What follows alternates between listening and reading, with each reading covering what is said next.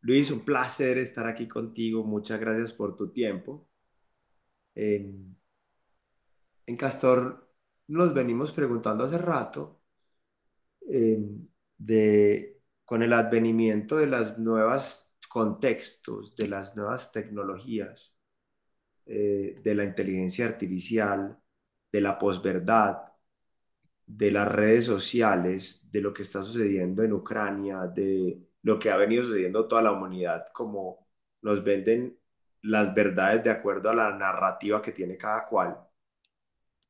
Eh, no es un secreto que muchos creemos que los ingleses eran los buenos y que los españoles eran los malos y nada más, y nada más alejado de la realidad. O sea, eso no es de ahora de, de Trump ni de Putin, eso viene desde los inicios de la humanidad, ¿cierto?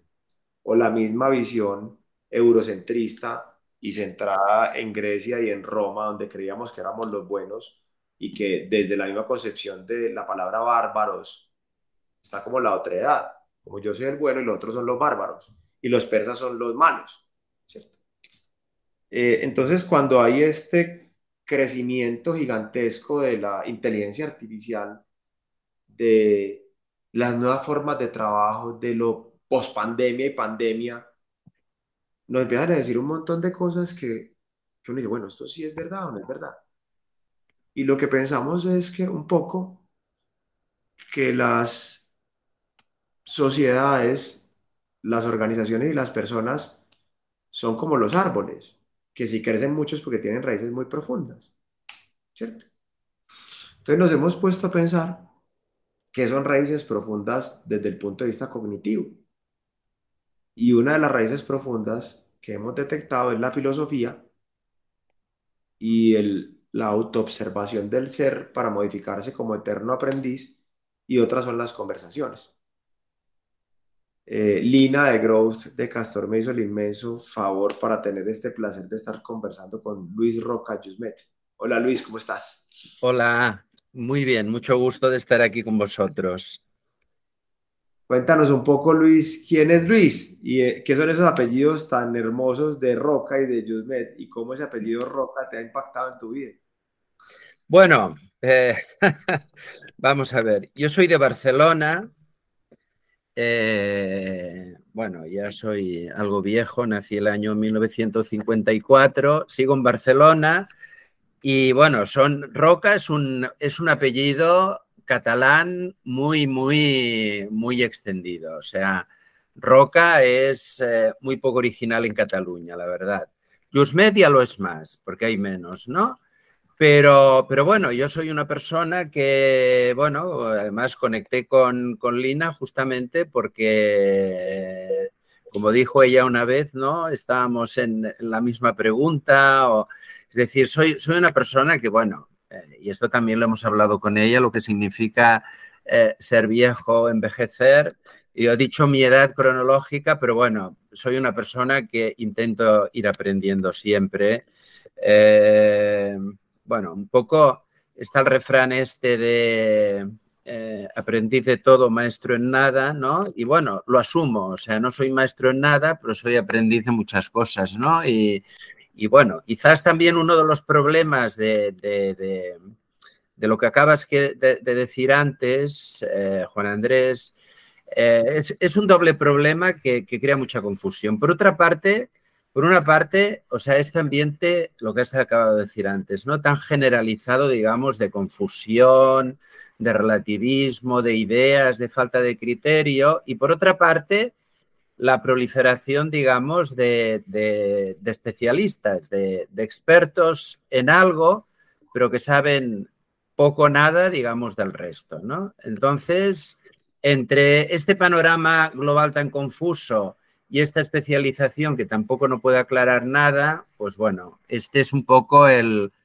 espacio que me gusta moverme, me gusta conversar y me gusta investigar, ¿no? Un maestro de, aprendices. Digo, un, eh, un, mundo de aprendices. ¿Cuál, ¿Tú a qué te has dedicado a eh, bueno, sí, yo me, vamos a ver, eh, básicamente me he dedicado a la filosofía. O sea, soy una persona que también he tenido una trayectoria bastante, bastante inestable, también me han interesado muchas cosas, pero finalmente, eh, digamos, me acabé licenciando en filosofía, he estado bastantes años pues eh, dedicado a la enseñanza, eh, ahora ya no, y ahora básicamente lo que hago es leer y escribir. Todo, vamos a ver. Sí, perdón, acabo de decir una cosa.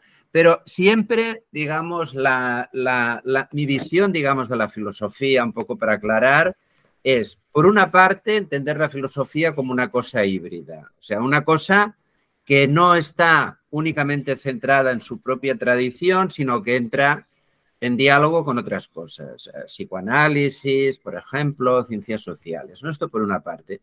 Y por otra parte, siempre entendiendo la filosofía como, como, como una práctica, digamos, transformadora, algo que, que, tiene que tener una dimensión práctica. ¿Qué, qué es filosofía, Luis?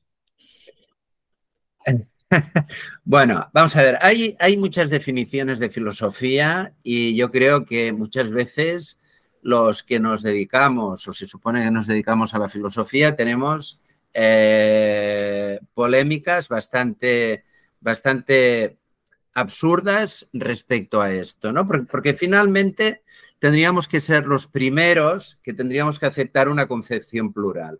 Para mí, la filosofía es como un trabajo, digamos, como un trabajo crítico, podríamos decir que ahora sale un poco la palabra esta, un trabajo crítico, es decir, que cuestiona un poco los, los tópicos existentes y que tiene que dar al mismo tiempo como, como instrumentos, digamos, para, para, para, ver las cosas, digamos, de otra manera o para actuar de otra manera, ¿no? Que, bueno, esto es una, una definición deliberadamente muy amplia pero que, me parece que, contra más amplia sea mejor, ¿no? Porque, porque bueno, no, no creo que haya que dar una dimensión demasiado, digamos, eh, limitada, en el sentido de que, bueno, yo doy esta definición, pero quiero decir, hay otros que dan otra definición y que también hacen trabajos igualmente interesantes, ¿no? Ok. Los tres tenemos el mismo sesgo ustedes con más estudios que yo, yo soy un empírico, además de aprendiz empírico. Entonces, un poco intentando subirnos de nuestro sesgo, Luis, ¿tú crees que la, que la filosofía está cobrando importancia y difusión en los últimos tiempos o somos algunos ratones de biblioteca que nos gusta conversar que le estamos dando más importancia? Es decir, ¿ves que sí se le está dando más importancia a la filosofía o, crees que no? Bueno, yo, yo creo que en estos momentos, eh, por lo menos, claro, yo hablo también desde, desde la experiencia que tengo desde, desde donde estoy, que es España, ¿no?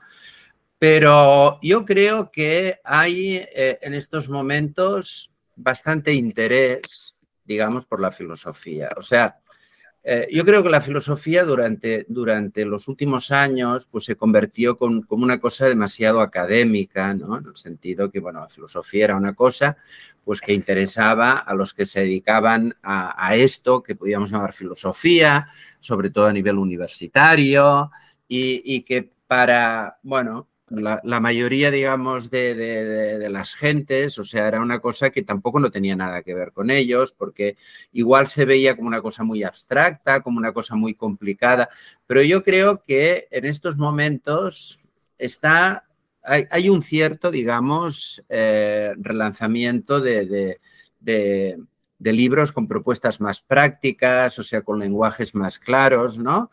Y bueno, por otra parte, por ejemplo, en el caso de España, eh, en, el bachillerato, digamos, en los dos años de bachillerato, que son los dos años anteriores a, lo que sería la entrada en la universidad, tanto el primero como el segundo año, eh, la filosofía, digamos, es obligatoria, ¿no?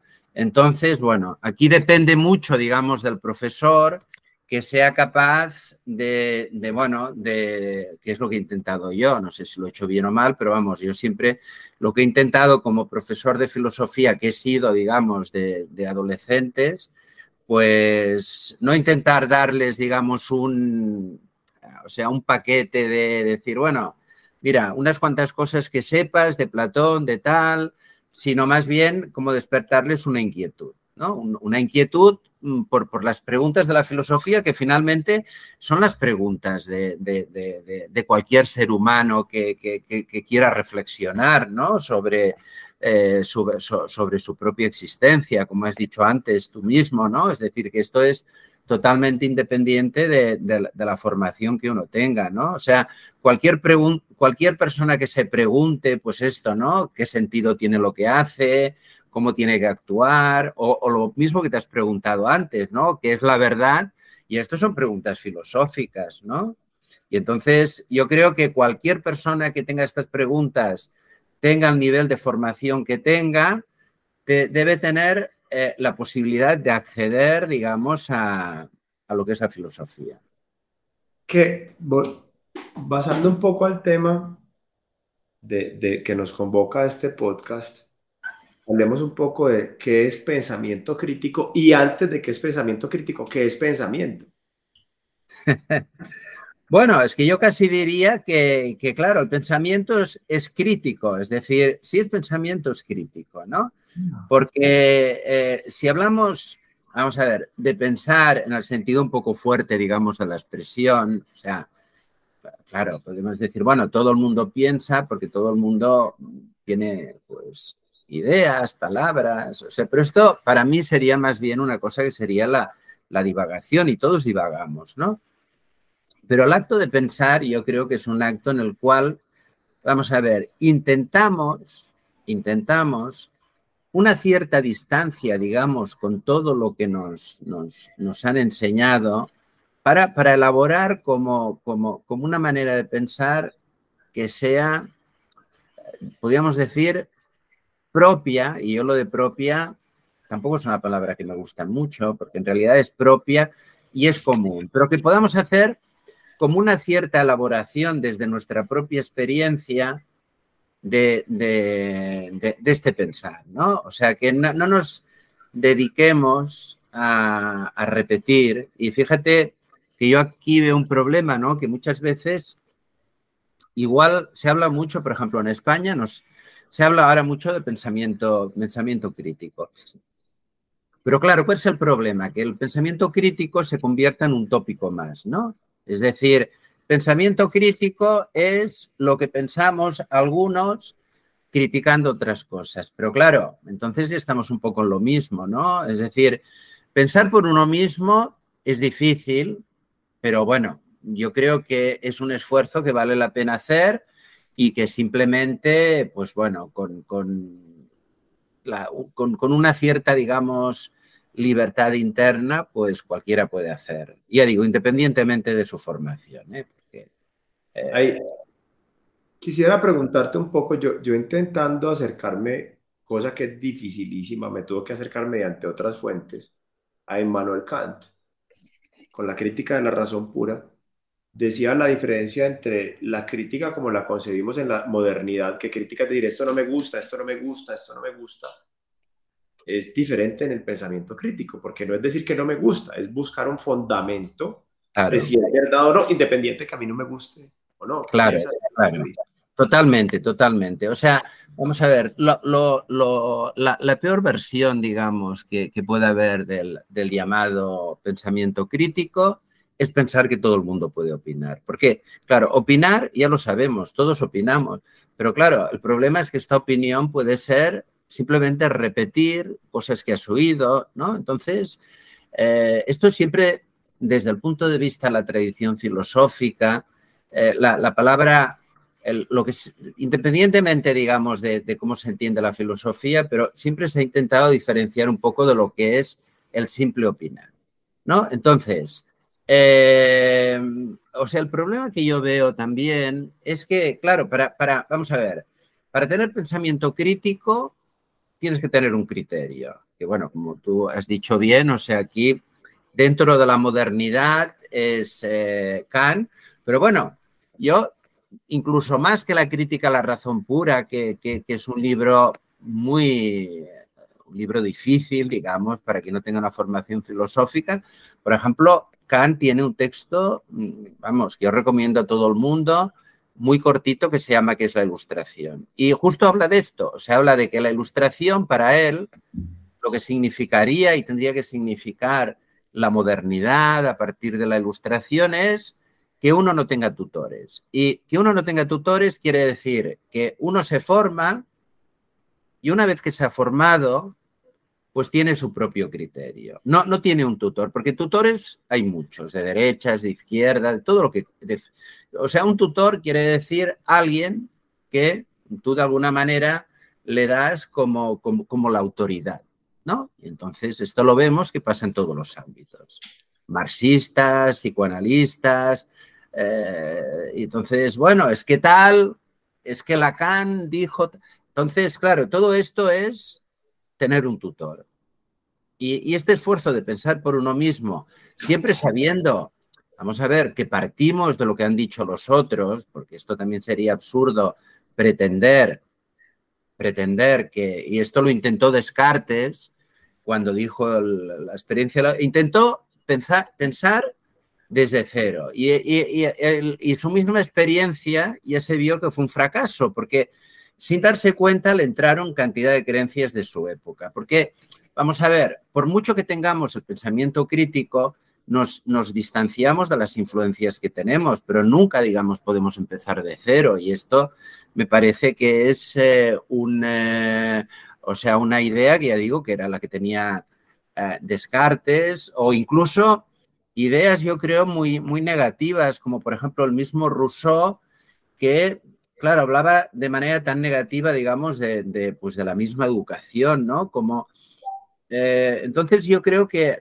hay un proceso de formación que se tiene que seguir y, una vez, bueno, ya tienes eh, una cierta madurez que cada cual debe saber, entonces ya realmente empiezas, digamos, a, elaborar y a pensar por ti mismo, ¿no?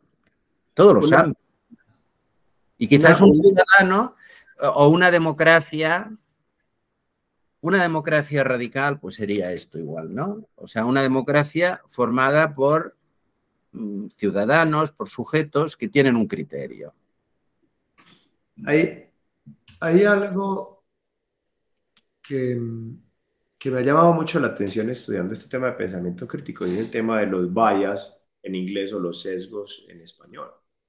¿Cierto? O, desde, la, desde la filosofía hindú o desde el tantra hindú, ellos le llaman las malas o los velos que tenemos. Sí, sí. Entonces, indefectiblemente, quiero, quiero que, que conversemos un poco acerca de esto. Indefectiblemente todos tenemos vallas o sesgos. O sea, tú finalmente ves el mundo con una perspectiva de hombre mayor crecido en Barcelona. Claro. A una influencia greco-romana y de España y de lo que te guste, ¿cierto? Eh, Lina tiene un pensamiento de mujer, criada como mujer en Latinoamérica. Eh, y somos, estamos con ese techo de cristal, como lo diría Baruch Espinosa, de, de los vallas o sesgos que tenemos. Creo que el pensamiento crítico es alejarse, es ser consciente de esos vallas. Eh, en estos días oía un podcast de una chica puertorriqueña, analizando una canción que se llama Las caras lindas de mi gente negra, que es hermosa esa canción. Eh, y decía, es que para un negro es muy difícil verse lindo al espejo, porque nos han criado con un estereotipo de belleza anglosajona, o de belleza italiana, que es greco-romana, que es romana. Entonces, para nosotros es muy difícil vernos lindos. Para un, para un latinoamericano, que es una sociedad profundamente de castas, no solamente de raza, sino de la manera como hablamos o, como nos comportamos, mientras más parecidos seamos a los españoles o a los ingleses, nos creemos de mejor rango, lo cual es una estupidez, ¿cierto? ¿Cómo, primero, ¿qué piensas acerca de los sesgos o vallas? Y dos, ¿qué tan importantes te parecen para manejarlos para el pensamiento crítico? Y tres, ¿cómo hacemos para manejarlos? Eh, claro, no, no, no, esto es importante. Claro, o sea, estos eh, sesgos o condicionamientos los tenemos, ¿no? Y en este sentido, eh, yo creo que la, o sea, hay que partir, digamos, de, como de una teoría de la verdad, por decirlo así, porque la palabra verdad hay que reivindicarla, pero la verdad, vamos a ver, siempre es algo que captamos a través de una determinada perspectiva. Y mm, la, primera perspectiva es que todos somos humanos, entonces ya esto es una forma de percibir las cosas. La segunda, como tú has dicho antes, que tenemos una serie de condicionamientos culturales, de edad, y, esto también nos marca, digamos, una, una perspectiva. Entonces, tenemos que partir de la base, yo creo, que todas las perspectivas son parciales.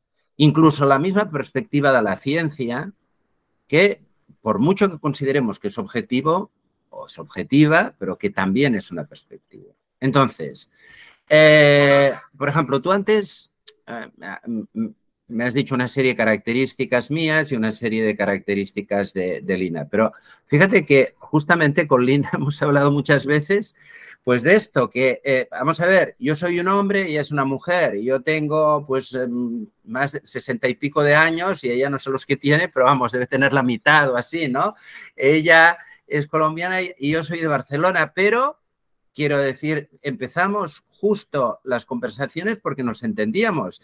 Y yo me entiendo mejor con ella que no con mi vecino, que también es de Barcelona, que tiene mi edad y tiene condicionamientos culturales, ¿no? Entonces, yo creo que el pensamiento crítico es un poco salir, digamos, de, salir de, este, de, toda esta, esta malla de condicionamientos. Sabemos que, lo, sabemos que los tenemos, por supuesto, y esto lo has dicho, y sería muy pretencioso que alguien pero sabiendo que los tenemos, pues ser capaces de, pensar algo que, sea como más propio y este algo que es como más propio es lo que te permite conectar con este otro que al final, ¿qué tenemos en común? Pues bueno, tenemos en común, digamos, podríamos decir, la experiencia humana, ¿no? Y aunque esta experiencia humana esté muy condicionada, no es únicamente producto de estos condicionamientos. Porque si fuera así, seguro que me entendería mejor con,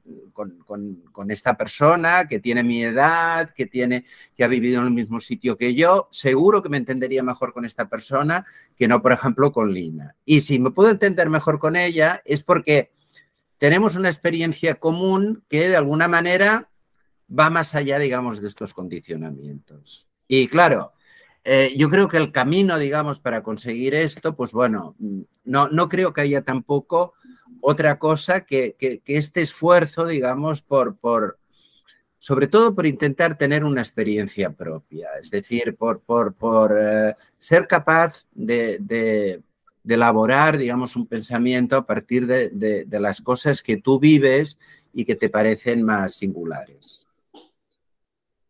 Mm, La pregunta de cómo trabajar los sesgos, eh, lo digo por un reto que me ha planteado el pensamiento crítico. Cuando yo me dediqué a estudiar estoicismo, no sé, hace cinco años, decía, listo, ahí tengo a Zenón de Argento, tengo a Séneca, tengo a, Marco Aurelio, y más, más cercano ahorita hay, hay autores que uno los aborda, uno dice, bueno, el estoicismo tiene estos cuatro pilares, eh, coraje, justicia, sabiduría práctica y templanza. Y hay un andamiaje del cual pegarse. El reto que me ha planteado el pensamiento crítico es que si hay unas, hay, hay como, bueno, abandona tus propios sesgos, busca un pensamiento propio, pero cuando dice, bueno, ¿y de quién me pego? Dígame cuál es el Seneca de esto dicen a Kant, pero ni lo lea. Entonces, ¿qué hago? Entonces, un poco como, ¿cómo hago? ¿Cómo hago para ejercer pensamiento crítico en la práctica? ¿O qué le dirías a un, a un oyente de este podcast que, que no ha tenido una aproximación a la filosofía? Que dice, sí, estoy oyendo pensamiento crítico por un montón de lados, pero bueno, ¿y entonces qué hago? ¿O de qué me pego? ¿Cuáles son los principios? O sea, ¿cómo me como esto? Bueno, ahora voy a hacer una cosa eh, un poco igual tramposa, pero, pero vamos, la, voy a hacer. O sea, que es eh, que, bueno, yo he escrito precisamente un libro que se llama Manifiesto por una vida verdadera, que justo es esto lo que plantea. Eh, es decir, es un libro en el cual pues quiero dar un poco una caja de herramientas para, para, para, para ver cómo desde la filosofía, y también hablo un poco, es un libro corto, es un libro, porque yo siempre intento ser muy sintético y muy claro, ¿no? Entonces es un libro mm, de 90 páginas que, eh, sobre todo desde la filosofía y un poco desde el psicoanálisis, pues quiere dar una serie de instrumentos. Entonces, de, la filosofía, por ejemplo, lo que cojo, que esto dediqué un libro anterior, al debate entre dos filósofos del siglo XX, Pierre Radot, Michel Foucault, que justo estaban debatiendo sobre qué es lo que se podía aprovechar de estas escuelas antiguas y todo esto. Porque, porque vamos a ver, eh, eh, o sea, el mundo, digamos, del pensamiento crítico es, es el mundo, digamos, de la modernidad. Y entonces, por ejemplo, si nosotros nos dirigimos al estoicismo, que nos puedes enseñar cosas, pero claro, el, mundo, digamos, de, del estoicismo era un mundo de escuelas, o sea, eh, el, estoicismo era un mundo en el cual había una serie de, principios que eran prácticos, y esto es lo que es interesante, y, la, y, bueno, las personas, digamos, que, que, estaban de acuerdo con estos principios, pues los aceptaban un poco como, como, como un dogma, digamos, ¿no? Que, esto, digamos, eh, yo creo que en su momento sí que tenía sentido, pero yo creo que ahora, por ejemplo, que justo la modernidad, perdemos cosas, pero igual una cosa que ganamos es esta posibilidad del pensamiento crítico. Eh, claro, si ya buscamos una escuela, caemos un poco en lo que decía antes, ¿no? Lacan dice, Marx dice, eh, Seneca dice, interpretemos lo que dice. Entonces, claro, yo creo que aquí lo que es interesante es ser capaz de coger estos autores y hacer como un cierto diálogo, un cierto diálogo, que es lo que no podemos perder, un cierto diálogo, digamos, con ellos, que sería una manera diferente, digamos, de aproximarse, ¿no? O sea, no tanto buscar, digamos, pues eh, un tutor, porque en realidad sería buscar un tutor, de decir, bueno, vamos a ver, a ver quién me va a dar los principios que de seguir, sino bueno, establecer un diálogo y, bueno, poco a poco, porque yo creo que sí, que la lectura es eh, interesante, digamos, en este sentido, ¿no? Que te permite, digamos, hacer este, este diálogo. Y claro, cada uno ha de buscar, pues, los, los dialogantes, digamos, que serían los libros que, que, bueno, que pueda leer y que, y que de alguna manera tenga, tenga una cierta, digamos, afinidad. O sea que lo que me estás diciendo es, dialoga contigo mismo, sí, estoy intentando interpretarte, dialoga contigo mismo para preguntarte desde el punto de vista crítico si lo que estás leyendo lo consideras una verdad o no, para ti, y que esa sea tu sí, exacto, e-, exacto. Ese es el algoritmo.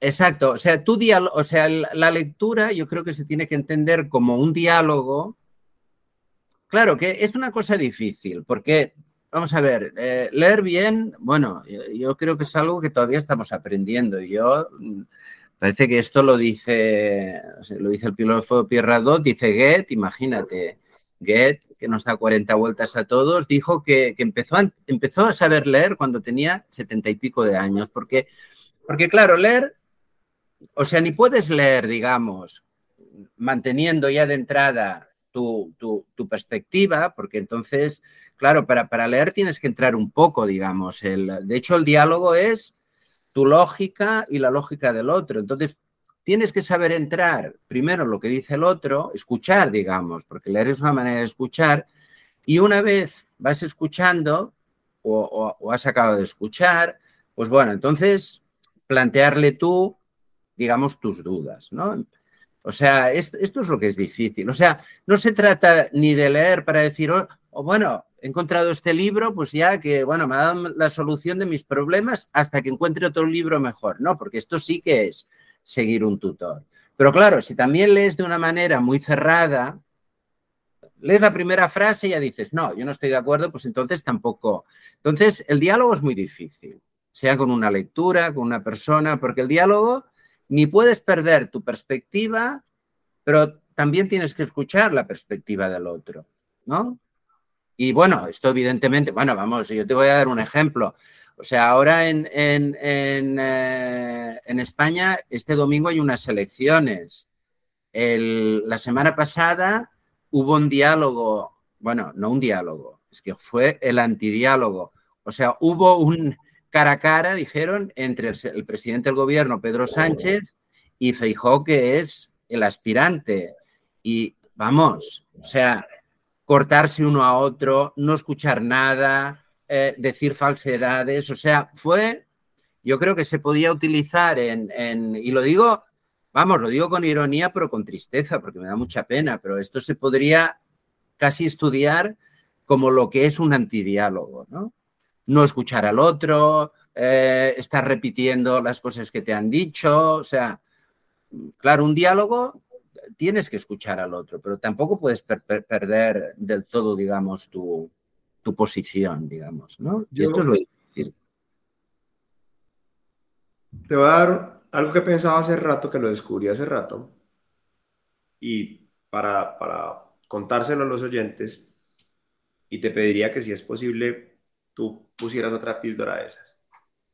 Para el pensamiento crítico, a mí me ha resultado fabuloso saber desde qué oficina de prensa me están hablando. Me explico. A mí me fascinan los vikingos. Me fascinan los vikingos. Pero los vikingos los muestran en... en eh, eh, son los malos. Los vikingos son los malos. Pero son los malos porque nos cuentan la historia de, desde el punto de vista de la oficina de prensa de los ingleses y de los franceses. Mm. Y de los del norte de España, que vinieron ellos y los destruyeron. No tiene ningún sentido. Si la oficina de prensa que nos hablara fueran los daneses. Claro. Una vez estaba conversando con un británico. Estábamos caminando. Eh, estábamos caminando y yo le decía, hombre, ¿tú qué opinas del pirata Francis Drake? Me dice, ¿pirata? ¿Cuál pirata? Él no era un pirata. Yo, claro, el pirata Francis Drake. Me dice, no, era un explorador que le llevó riquezas a Inglaterra para que fuera un país más próspero. Y de paso mataba a españoles, que era lo mejor que se podía hacer en la época. No era ningún pirata. ¿Cierto? Entonces, cuando uno dice, desde, por ejemplo, Churchill, yo admiro y admiraba mucho a Churchill. Hasta que estaba caminando con un hindú, digo, ¿por qué admiras a Churchill? Si Churchill causó la hambruna en la India en la Segunda Guerra Mundial murieron 3, millones de indios. Es lo que es un genocida que nos mató de hambre por llevarle el arroz y llevarle la comida al ejército británico, nos murimos aquí en la India de hambre. En ese momento, yo dije, o cuando me dijeron, ¿por qué critican tanto a los alemanes si los campos de concentración se los inventaron los ingleses en la guerra de los Boers en Sudáfrica?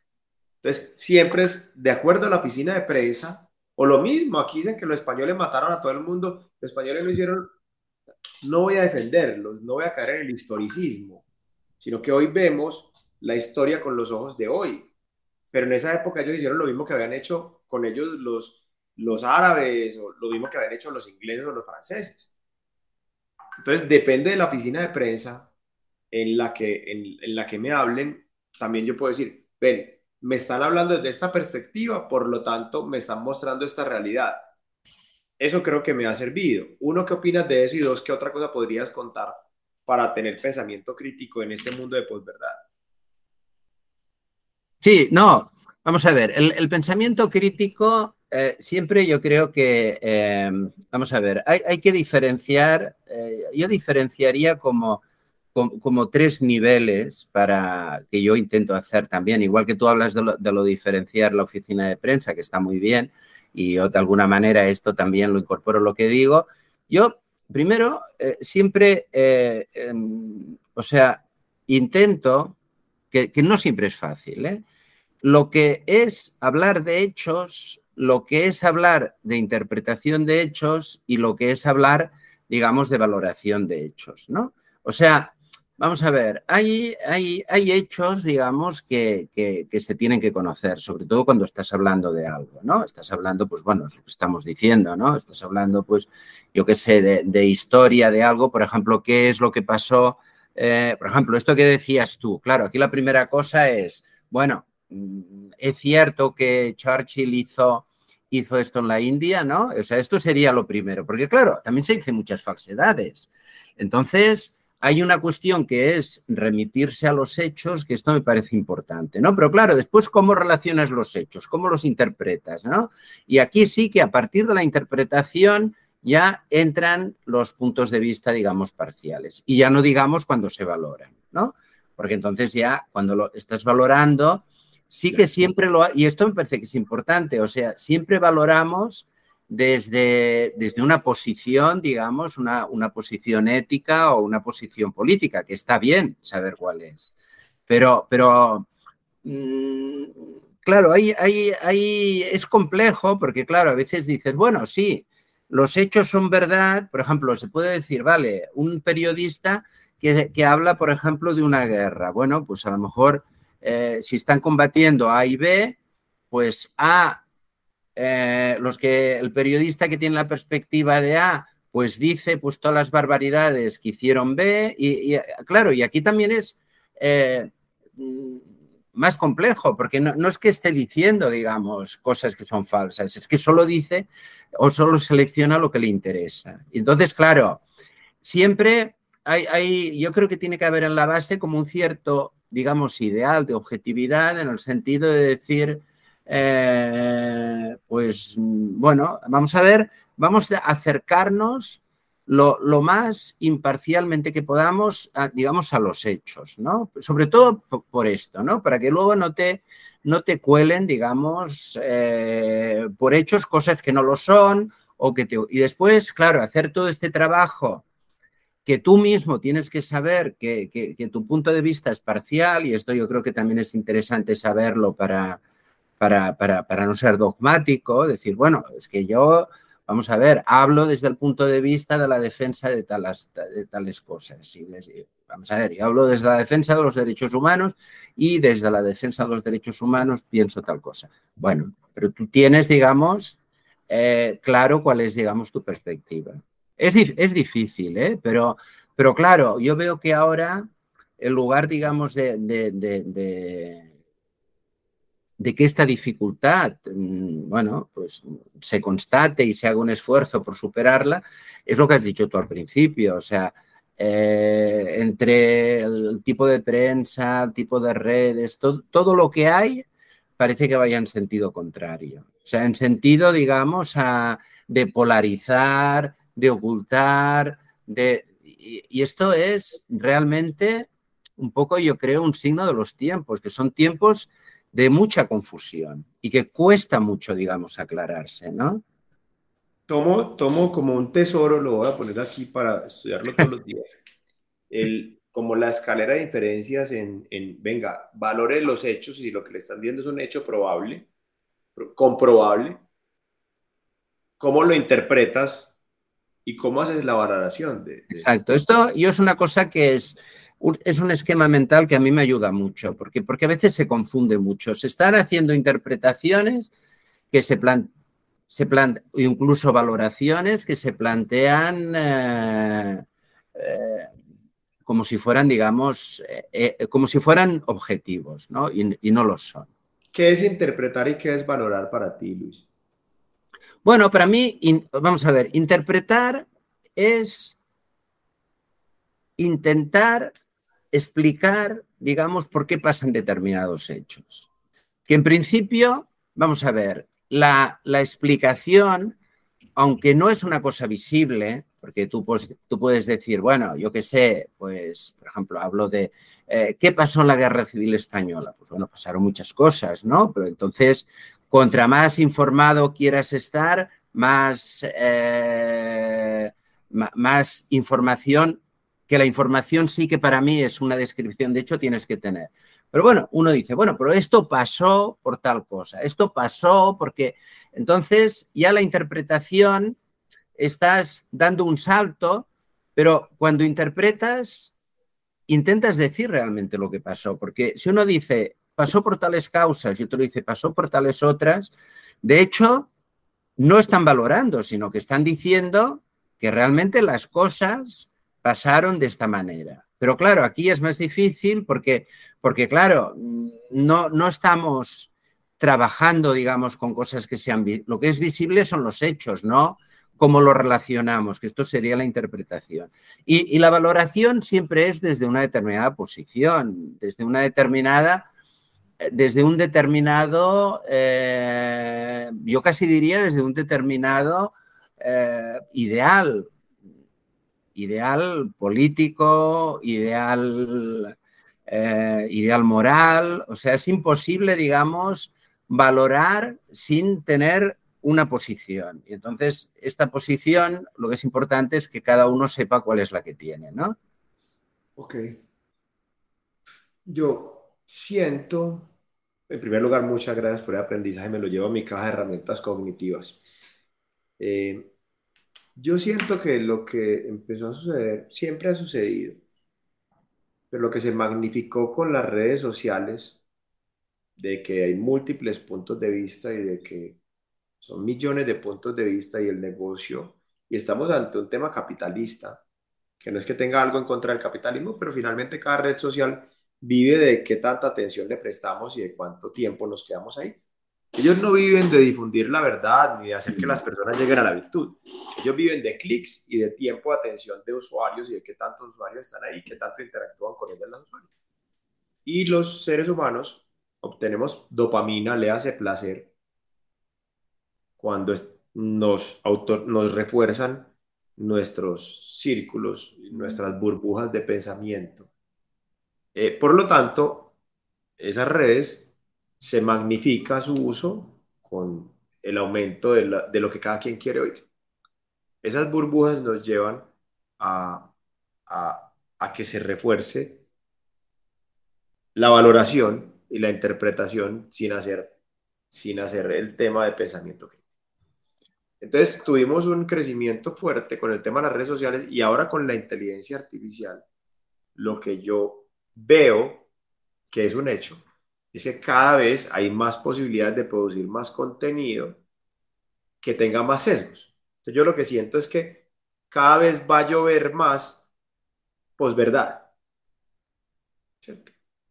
cómo prepararse uno para esa tormenta de hechos que es por todos los lados y cada vez más de cosas que creemos y que quieren que crean otros que es falso. Sí, sí, claro. Sí, sí. Eh, este es el problema realmente. claro, Kant era muy optimista cuando decía en este texto, hemos llegado al siglo XVIII, hemos llegado a la mayoría de edad. A partir de ahora la humanidad ya no necesitará tutores, ¿no? Pero, pero justo un siglo más tarde, un, eh, no sé, un escritor muy curioso que era Chesterton, que además este defendía, eh, él se definía como católico ortodoxo y decía, cuando dejéis de creer en Dios, creeréis en cualquier cosa. Es decir, no os penséis que porque dejéis de creer en Dios os vais a volver crítico. Al contrario, es que entonces es que creeréis cualquier, eh, o sea, si cuando creemos en Dios estamos creyendo más o menos en una cosa compartida, cuando dejamos de creer en Dios, pues creeremos, o sea, cada, cada, cada, círculo, porque en realidad eh, yo casi diría que, que, estamos en un mundo, sin darle, digamos, a esta, sin criminalizar la palabra secta, ¿eh? ¿Qué pasó? Eh, no, sé qué, no sé qué pasó. Un segundo. Perfecto. ahora, ahora sí.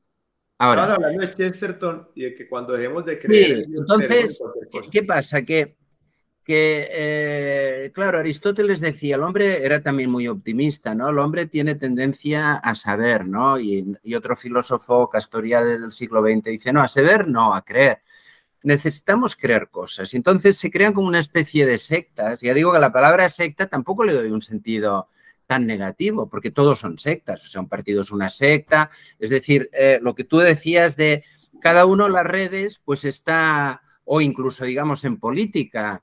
Em, claro, una cosa que me dijo un, pues esto, un, analista político, es decir, eh, es que no tenemos que pensar, por ejemplo, que un político habla para todo el mundo. O sea, un político cuando habla, solo habla para el colectivo que quiere oír lo que dirá. Entonces, ¿qué pasa? Pues que se crean círculos cerrados con las creencias y que aquí es muy difícil, digamos, que entre el, pensamiento crítico. Y como tú dices, la inteligencia artificial, las redes, que son cosas que podrían tener una función positiva, pues se utilizan al servicio de la manipulación, sea manipulación política o sea, como has dicho antes, simplemente manipulación empresarial.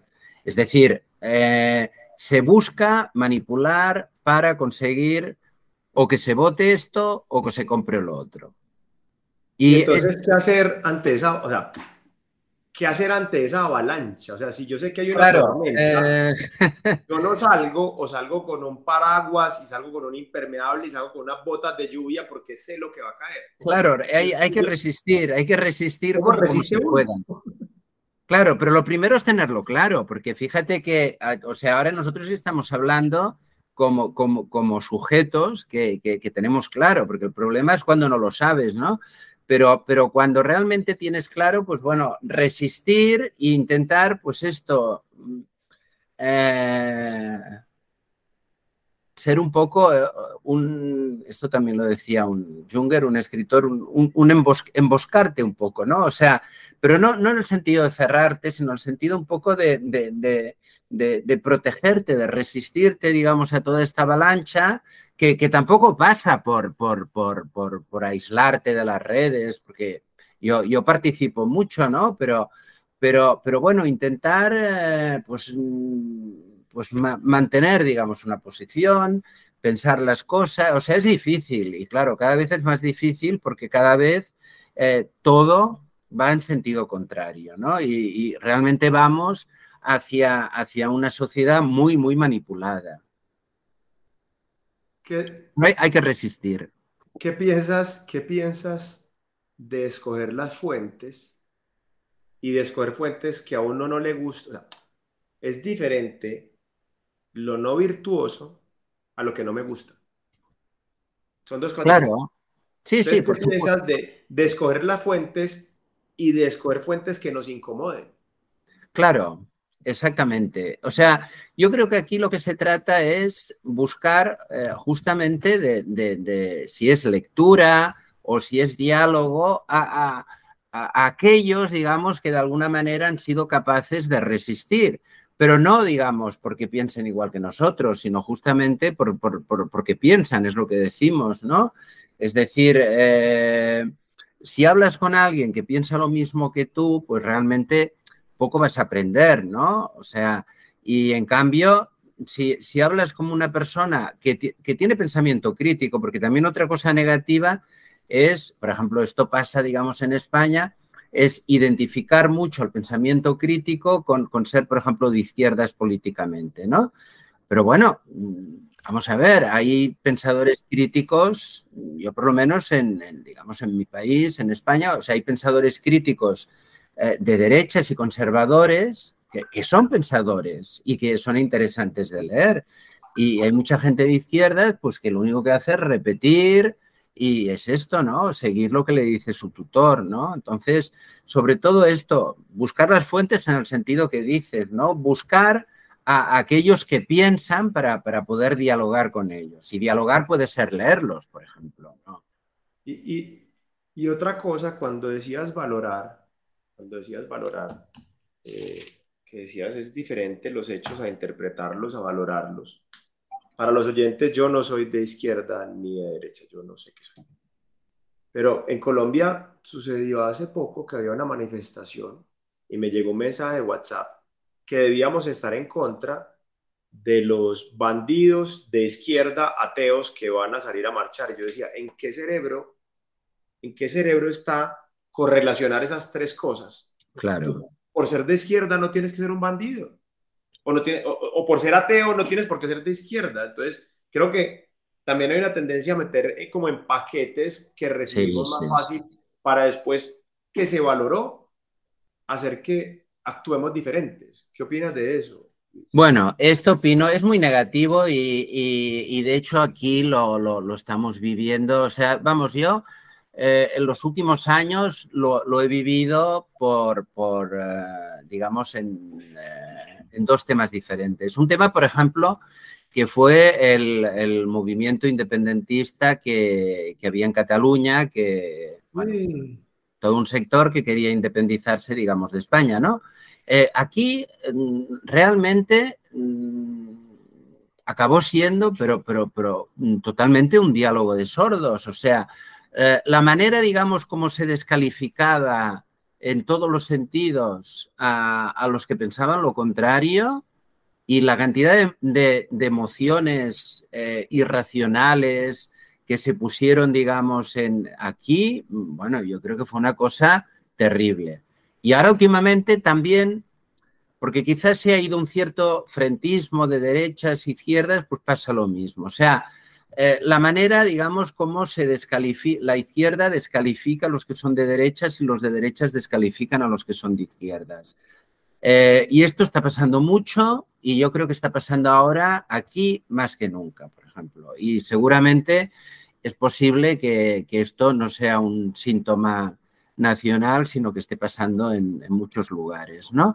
Que, cada vez se, se y las redes, las redes también, claro, colaboran porque, porque, porque es fácil, digamos, eh, entrar en, en, debates muy, muy, inmediatos, muy poco pensados, eh, pasar al insulto y a lo mejor tú, a lo mejor tú estás discutiendo por una persona y se te escapa un insulto, pero claro, las redes ya queda escrito, y entonces, y, todo esto me parece negativo. Aunque yo de todas maneras pienso por ejemplo, en cosas como Facebook, que, pienso que, dan, dan, eh, dan una posibilidad, digamos, de, compartir cosas interesantes. ¿eh? Aunque ya digo que yo mismo, pues he padecido, digamos, toda la parte negativa que tiene que tiene lo que son las discusiones en las redes y bueno, la verdad es que también ha, sido muy, muy, muy triste eh, ver como en un determinado momento que empiezas un diálogo y al cabo de, cinco minutos eh, todo el mundo se está insultando. Sí, si tuvieras de frente a un chico de ocho años o alguien que nunca se ha intentado zambullir en la filosofía y pudieras decirle tres, cuatro cosas cortas para, para valorar el pensamiento crítico y para ejecutar el pensamiento crítico, que ya me has dicho varias durante este, esta maravillosa hora, ¿qué le dirías? Bueno, le diría que primero que escuche, porque esto es otro problema. Este es otro problema. O sea, otro problema es eh, que, bueno, por lo menos ya digo, hablo un poco de lo que está pasando aquí.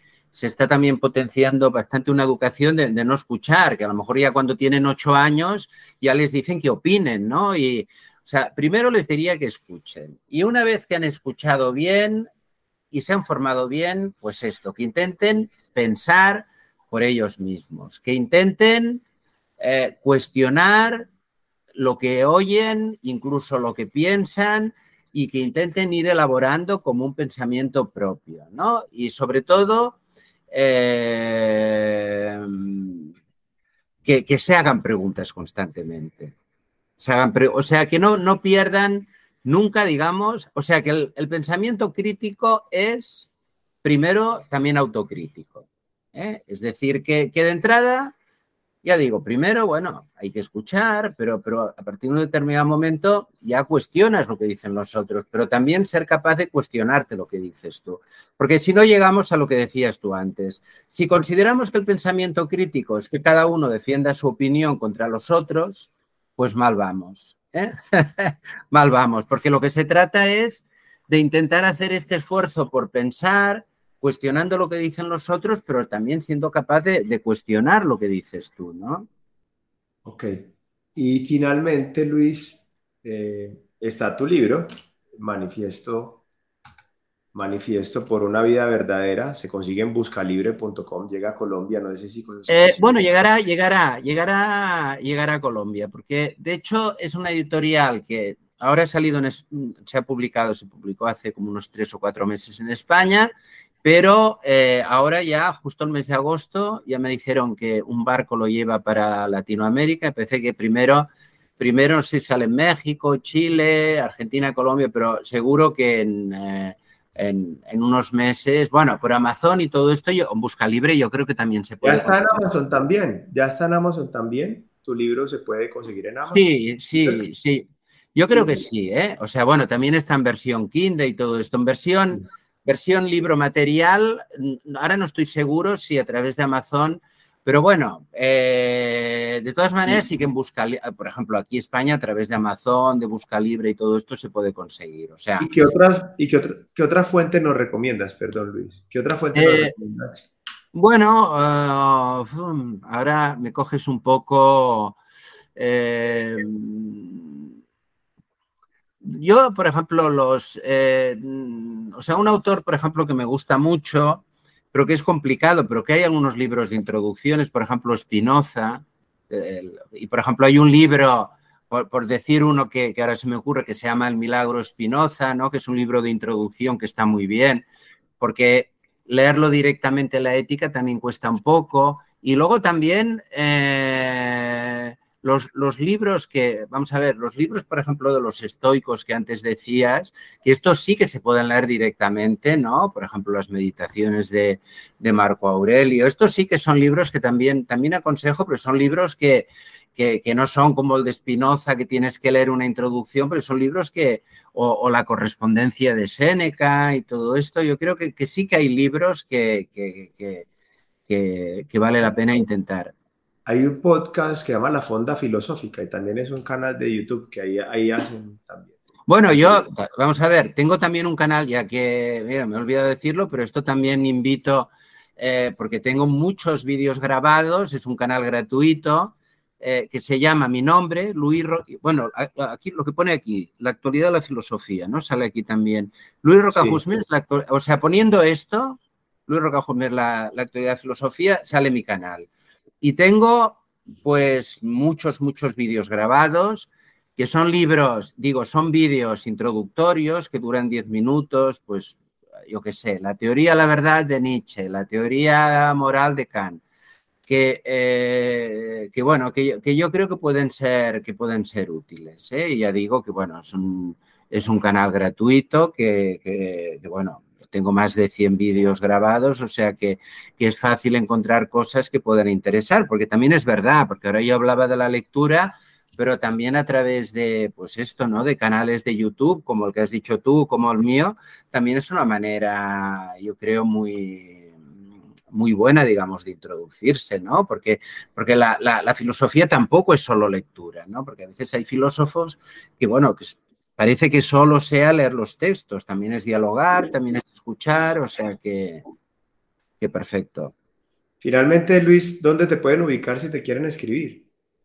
Bueno, si me quieren escribir, eh, mi, correo, mi correo automático, mi correo electrónico es lroca13, lroca, eh, la L de, de Luis, roca13, arroba gmail.com. Perfecto. ¿Eh? Pero a través, por ejemplo, de, bueno, y si a alguien le interesa, por ejemplo, a través de mi, a través de mi, de mi nombre, también estoy en Facebook, por ejemplo, que más o menos cada día intento ir escribiendo cosas, o sea que, que bueno, yo encantado porque finalmente, bueno, lo que quiero es esto, ¿eh? como vosotros, supongo, ¿no? Compartir. Buenísimo, Luis. Luis, muchas gracias. No sé si quieres contar algo más al final, si quieres algo que se te haya quedado entre el tintero por contarle a la audiencia. Mm, bueno, pues no sé, ahora tampoco, o sea, agradezco mucho que, me habéis invitado porque yo creo que este tipo de canales hace mucha falta.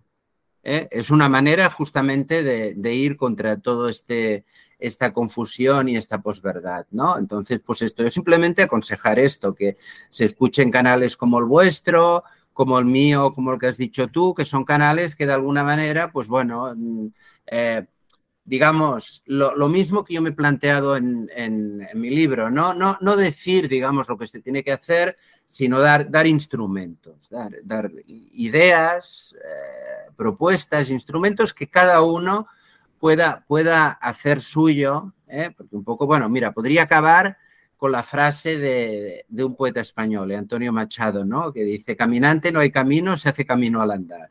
pues, pues en realidad el pensamiento crítico es esto, ¿no? No, no buscar un camino ya hecho, sino, bueno, ir cogiendo cosas para ir caminando y ir haciendo tu camino. Luis, muchas gracias. Qué, qué buen diálogo este. Gracias, Lina, por propiciarlo. Vale, pues gracias a ti y a Lina y bueno, hasta, hasta la próxima, ¿no?